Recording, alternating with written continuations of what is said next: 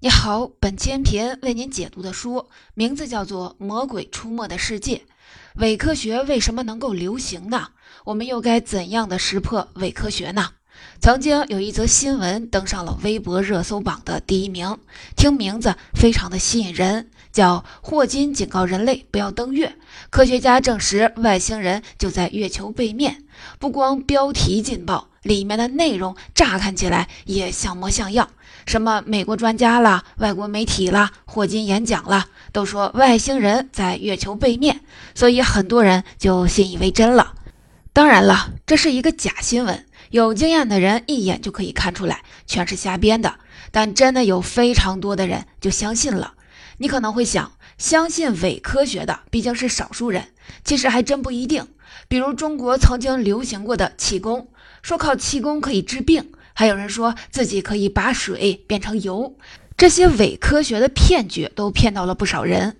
也不光是中国、美国、澳大利亚这些发达国家，同样存在着大量的伪科学骗局。就算你文化水平很高，也未必能识别所有的伪科学。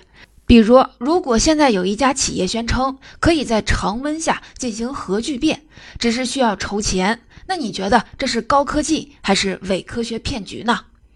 本书的音频介绍的这本《魔鬼出没的世界》，它书名里面的这个“魔鬼”指的就是伪科学。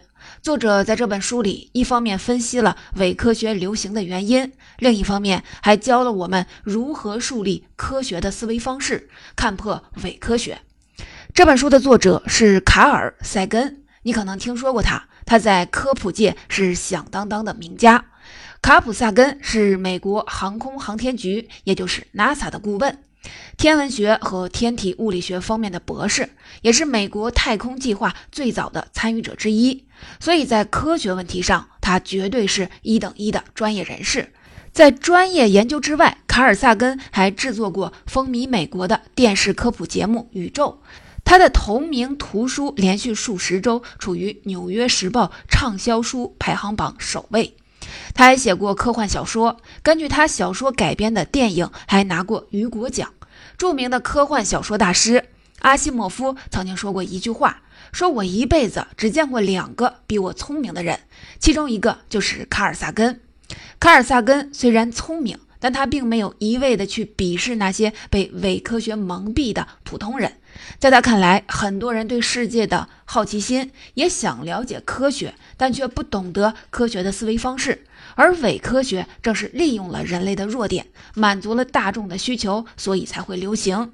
因此，在这本书里，卡尔萨根不光是从科学知识的角度来分析伪科学中的错误，更有价值的是，他使用大量的案例，从人类的弱点、伪科学的特征以及科学的思维方式等角度，对伪科学流行的原因进行了分析，教给了我们一套识别伪科学的方法。那接下来，我将从书中总结出三个观点，来为您讲解伪科学流行的原因，以及我们应当如何识别伪科学。第一个观点是，很多伪科学的来源是人类的错觉和幻觉。第二个观点是，伪科学流行的原因是因为它能满足人们情感上的需求。第三个观点是，识别伪科学的最好方式是掌握一套怀疑的思维方式。第一部分。很多伪科学的来源是人类的错觉和幻觉。我们一般说“眼见为实”，自己的亲身经历、亲眼目睹的东西，我们当然会认为是真的。的确，通过观察和经验来认识世界，然后总结出一套理论，是建立科学的一种基本的方式。但这里有个问题，就是我们的观察和记忆是不是真的那么可靠呢？你肯定有过这样的经历，就是经常觉得某个东西或者是某个图案长得很像一张人脸。比如很多人可以从月亮上看出一张人脸，还有地球上的一些山峰也长得像人脸。还有的人在通过 X 光拍摄了太阳之后，说太阳也有一张人脸。在火星、金星这些星球的地貌图上，也有人能看出人脸。上面的这种现象其实跟人类的识别机制有关。我们对人脸的识别能力是极强的，因为我们是群居动物，必须靠认脸来进行社交和合作。所以，认脸的机制已经被刻在了我们的大脑里。即使在没有脸的地方，我们也要强行的找出一张人脸来。上面说的那些例子，当然都不是真正的人脸，而是我们在观察时所产生的一种错觉。这些错觉就经常成为伪科学的温床。比如，有人信誓旦旦地说，太阳上的人脸是上帝显灵，火星上的人脸是外星人在远方监视我们。这当然都是不可信的。但这些伪科学从来就没有消失过，因为人人都会有这样的错觉。不光观察到的东西可能是错觉，即使是有人亲身经历过的事儿，也同样可能是幻觉。来看一个例子。如果你看过类似于《世界未解之谜》这样的书，肯定听说过外星人绑架人类、拿人类做实验的事件。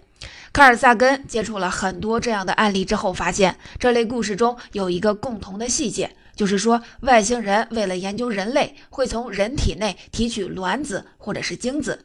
至于提取的过程，有些是用针筒或者是仪器，有些就是用一些其他的手段，细节咱们就不描述了。这样的事情。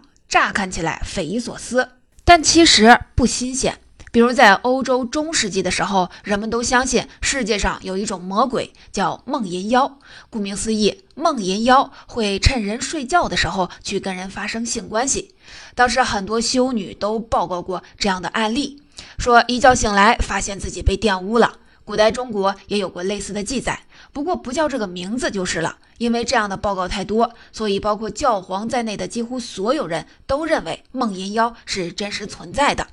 卡尔萨根自己在一个研究方向就是地外生命，他并不否认外星生命的存在，但他在分析这些外星人绑架事件时就说，这些故事里的外星人跟古代的梦淫妖听起来实在是太像了。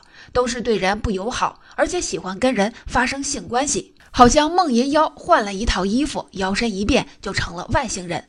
所以有一位民俗学专家就说，这些外星人绑架事件根本就是古代传说的翻版嘛。卡尔萨根认为，出现这种情况的原因，是因为我们日常接触的各种文化吸收到了自己的身上，把它们变成了我们自己的东西。这些事情根本就不是真实的记忆，而是我们受到大众文化的影响所形成的一种幻觉。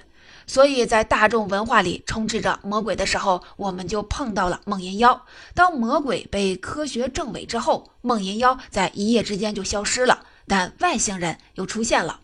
卡尔萨根这么说是有根据的。在一九七五年的时候，美国一家电视台拍了一部纪录片，是关于外星人绑架了一对夫妻的。轰动一时，在这个纪录片之前，大家都没听说过什么外星人绑架，但在这之后，外星人绑架事件一下子就多了起来，好多人都说自己碰到了。当时这些故事大部分都发生在北美国家，原因很明显，因为其他国家那时候还没有听说过外星人。如果再深究一层的话，你还会发现，美国的外星人一般是大脑袋、大眼睛。其他国家的外星人却长着鸟头、昆虫头，甚至还有爬行类动物。北欧地区的外星人都是金发碧眼的，跟他们自己长得差不多。也就是说，这些外星人的故事显然受到了各地文化因素的影响。在卡尔萨曼看来，人类的记忆是非常不可靠的，我们只能记住一系列的碎片，然后再把这些碎片组合起来，去编造一个故事，形成一种幻觉，最后我们就把这个幻觉当成真的了。而且，媒体、流行文化、坑蒙拐骗者，甚至是一些专业人士，都在诱导我们形成这种幻觉。比如，卡尔萨根就发现。在心理治疗中，经常存在着这样一种现象，就是无论病人说的东西有多么古怪，治疗师都选择相信他的话，因为很多医疗专家认为，他们的职责是支持自己的病人，建立信任，给他们勇气，而不是去怀疑或者是提问。他们必须给病人的心理问题找到一个原因，这样才能去解释它。但问题就在于，这个方法会诱导病人自己去编故事，让病人相信自己的幻觉是真实的。有一位精神病学家做了一个实验，他告诉一位被催眠的病人说：“你头上有一盏灯。”这位病人立刻就说自己见到了 UFO 和外星人。当他和病人说你被外星人做过实验，这个病人自己就说出了一个详细的绑架故事。从这个例子中就能看出，人的记忆是多么容易受到诱导，幻觉和真实在很多时候难以区分。有些人在各种诱导之下，认为自己经历了超自然事件，甚至有非常清晰的记忆，但这些经历和记忆其实只是幻觉。像外星人绑架人类、外星飞船降临地球、魔法、上帝或者是圣母显灵、魔鬼附身这类的伪科学，就诞生在这些幻觉之中。上面讲的就是第一个观点，很多伪科学的来源是人类的错觉和幻觉。人类的观察和记忆并不像你想的那么可靠，人们通常只能记住一系列的碎片，然后在各种暗示和诱导之下，把这些碎片组合起来，形成一个幻觉，最后信以为真。许多伪科学就来源于这些幻觉。伪科学流行的原因，是因为他们满足人们情感上的需求。在卡尔萨根看来，伪科学很多时候比科学还要受欢迎，是因为它能实现科学实现不了的功能。科学能提供的是事实和真相，但这个事实你未必会喜欢。伪科学就不一样了，它不提供真相，但它提供了你喜欢的东西，这比真相更受欢迎。举一个例子，麦田怪圈儿。这个例子你可能听说过，就是英国的很多农民突然发现自己家的农田里出现了很多奇怪的几何图案，这些图案有些比足球场还大，而且样式非常的精美，有时还写一两句话，比如说“我们并不孤独”，好像在向人类传递信息似的。这样的事件发生了好几百起。一开始看起来的确不像是人为的，于是很多人就说这是外星飞船留下的痕迹，或者是外星人用这种方式来向人类传递信息。麦田怪圈事件实在是太吸引人了。所以，很多的爱好者都来探秘，提供了各种猜想，媒体争相报道，做出了各种精彩的分析，还有人以此为主题写了书，非常的畅销。围绕着麦田怪圈的各种信息，虽然杂乱无章，也没有根据，但的确非常的令人着迷。那麦田怪圈的真相到底是什么样的呢？一九九一年的时候，有两个人承认了，说在过去的十五年间，他们一直在制作这种麦田图案。他们觉得啊，跟 UFO 相关的报道和传言非常的好玩，就想逗一下大家。这些麦田怪圈是他们用木板还有绳子做出来的。之后有人就开始模仿他俩，于是他俩就在麦田圈里留了一句暗号：“我们并不孤独。”所以整件事儿归根到底就是一场玩笑，没有外星人，没有宇宙飞船，只是一场恶作剧。跟麦田怪圈里的各种神秘传言相比，真相实在是太无趣了，所以媒体都没怎么报道。还有很多麦田怪圈爱好者表示不相信。所以卡尔萨根说：“因为我们太期待外星人了，太想给单调乏味的生活增加一些趣味和刺激了，所以即使在缺乏证据的情况下，我们也愿意相信麦田怪圈是外星人的杰作，而不是相信真相。科学能够提供真相。”伪科学能提供趣味，在真相和趣味相冲突的时候，人们更愿意选择趣味而不是真相。为什么媒体经常会报道一些耸人听闻的伪科学故事呢？就是这个原因。美国有一家叫《美洲世界新闻》的报纸。他们的编辑就说：“我们知道这些故事都是有问题的，但我们是小报纸，没必要去操心报道之外的问题。的确，沉没在海底的亚特兰蒂斯大陆，会吞没船只和飞机的百慕大三角。”尼斯湖水怪和大脚野人，人人都愿意听这些充满想象力的故事。无趣的东西从来都不受欢迎，所以卡尔萨根总结说，伪科学流行的一个重要的原因，就是因为许多人渴望从单调乏味的生活中解脱出来。除了带来趣味以外，伪科学还能满足另一种更强烈的需求，就是迎合人类的愿望，提供希望和信仰。能够做到这一点的伪科学，往往具有极其强大的力量。一九八八年的时候，澳大利亚的媒体开始报道一位叫卡洛斯的大师。这位大师据说是一位智者，还是一名医疗师，能够穿越时间来讲话。他是一个已经有两千岁的灵魂，只是借用了一位年轻人的身体而已。卡洛斯有很多特异功能，其中包括它可以用水和水晶球治愈疾病。只要握住卡洛斯用来装水的瓶子，就能治疗所有的疾病。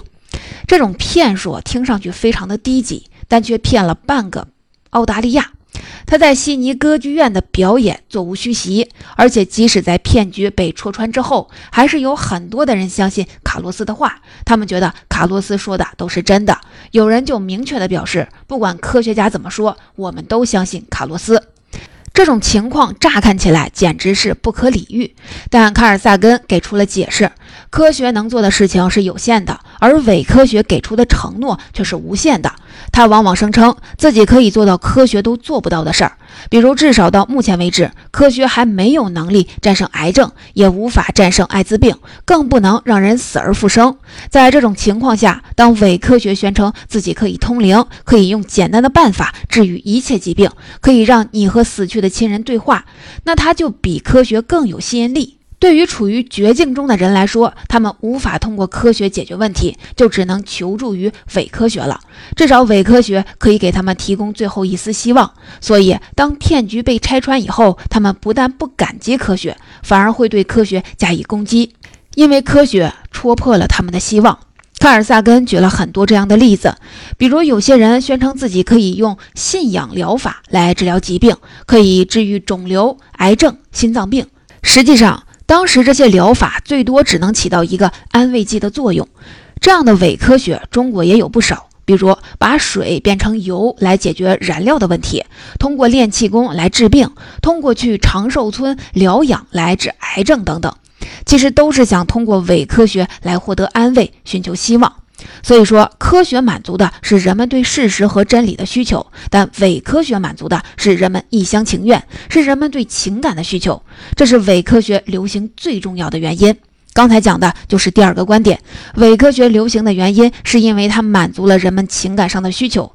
科学虽然能提供事实和真相，但这个真相未必是人们喜欢的，而伪科学提供的是趣味性，是去主动的迎合人们不切实际的愿望，满足了人的情感需求，所以才能流行。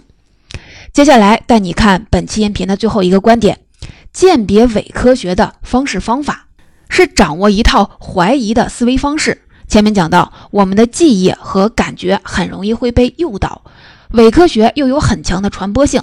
那到底要怎么做才能不上伪科学的当呢？我们来看看卡尔萨根自己是怎么面对这个问题的。卡尔萨根自己是天体物理方面的专家，而且一直也在研究 UFO，所以经常有人给他写信或者是打电话，然后问他一个问题：你信不信有 UFO？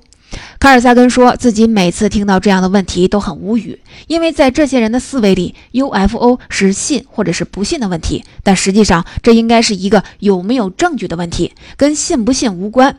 如果他们有科学思维的话，这个问题应该这么问：有没有证据证明 UFO 就是外星飞船呢？这些证据的可信度有多高呢？卡尔萨根对待 UFO 的这种态度，就是怀疑的思维方式。也就是在看待一件事情的时候，第一态度不是相信，也不是拒绝，而是保持怀疑，然后去寻找证据。只有在证据范围之内的事儿，才选择相信；在证据范围之外的事儿，应当继续的保持怀疑。在卡尔萨根看来，如果掌握了这套怀疑的思维方式，就能有效的识别伪科学。同时，也能对新的观点保持开放的态度，但怀疑的思维方式看起来容易，要真正做到并不简单，因为你需要问三个问题：这个理论能不能被检验？它的证据可不可靠？从证据到理论之间的推理过程严不严谨？接下来，我们就挨个说说。首先，如果一个理论不能被检验，那肯定就是伪科学。最著名的例子就是卡尔萨根所说的车库里的飞龙。这个故事是这样的：有一个人说自己的车库里有一条会喷火的龙，但你打开车库门一看，什么都没有。于是他就辩解说，这条龙是隐身的，看不见。如果你说让这条龙喷火，然后用红外线检测，他就说不行，这条龙喷的火不会发热，检测不到。总之，无论你怎么要求，他都坚持说这条龙的存在是无法被证明的。你只能选择相信。车库里的飞龙就是典型的伪科学，因为它不能接受检验，不以事实为基础，那些怎么说都对的理论，都是不能被检验的伪科学。其次，如果一个理论的证据不可靠、可信度不高，那么我们就要对这个理论保持怀疑。举个例子，传媒大亨默多克曾经在自己的电视台上放过一段解剖外星人的录像，录像里有一些穿着防辐射服、戴着头盔的人切开了一具外星人的尸体。这个外星人的眼睛很大，有十二根手指头，但是整个录像经常是对不准焦，看不清。外星人的尸体也被一群人挡住了。这个录像能不能作为外星人降临地球的证据呢？在卡尔萨根看来，这个证据就是不可靠的，因为片子的开头可以从其他的电视节目上剪辑下来，尸体解剖的画面可以进行导演和拍摄。除此之外，其他外星人降临地球的证据也有很多的漏洞。所以在没有可靠的证据之前，我们要对外星人降临地球的理论保持怀疑。最后，即使证据可靠，我们也要看看这个证据跟理论之间的逻辑关系够不够严谨。比如，有人就会说某种药可以治疗肝炎，并且的确有人在吃完这个药之后肝炎就好了，那是不是证明这个药就一定是有效的呢？不一定。如果是一个逻辑严密的实验，那就要控制变量，进行双盲测试。比如让所有的人除了医生给的东西之外，什么都不许吃，防止干扰。然后给一部分的肝炎患者吃这个药，给另一部分的肝炎患者吃安慰剂，剩下的肝炎患者什么都不吃。最后比较这三组的患者的肝炎状况，我们才能得出结论，才能知道这个药到底有没有效。从上面的这些例子中，我们就可以看出，卡尔萨根不是从知识的角度，而是从方法论的角度来教我们辨别伪科学的。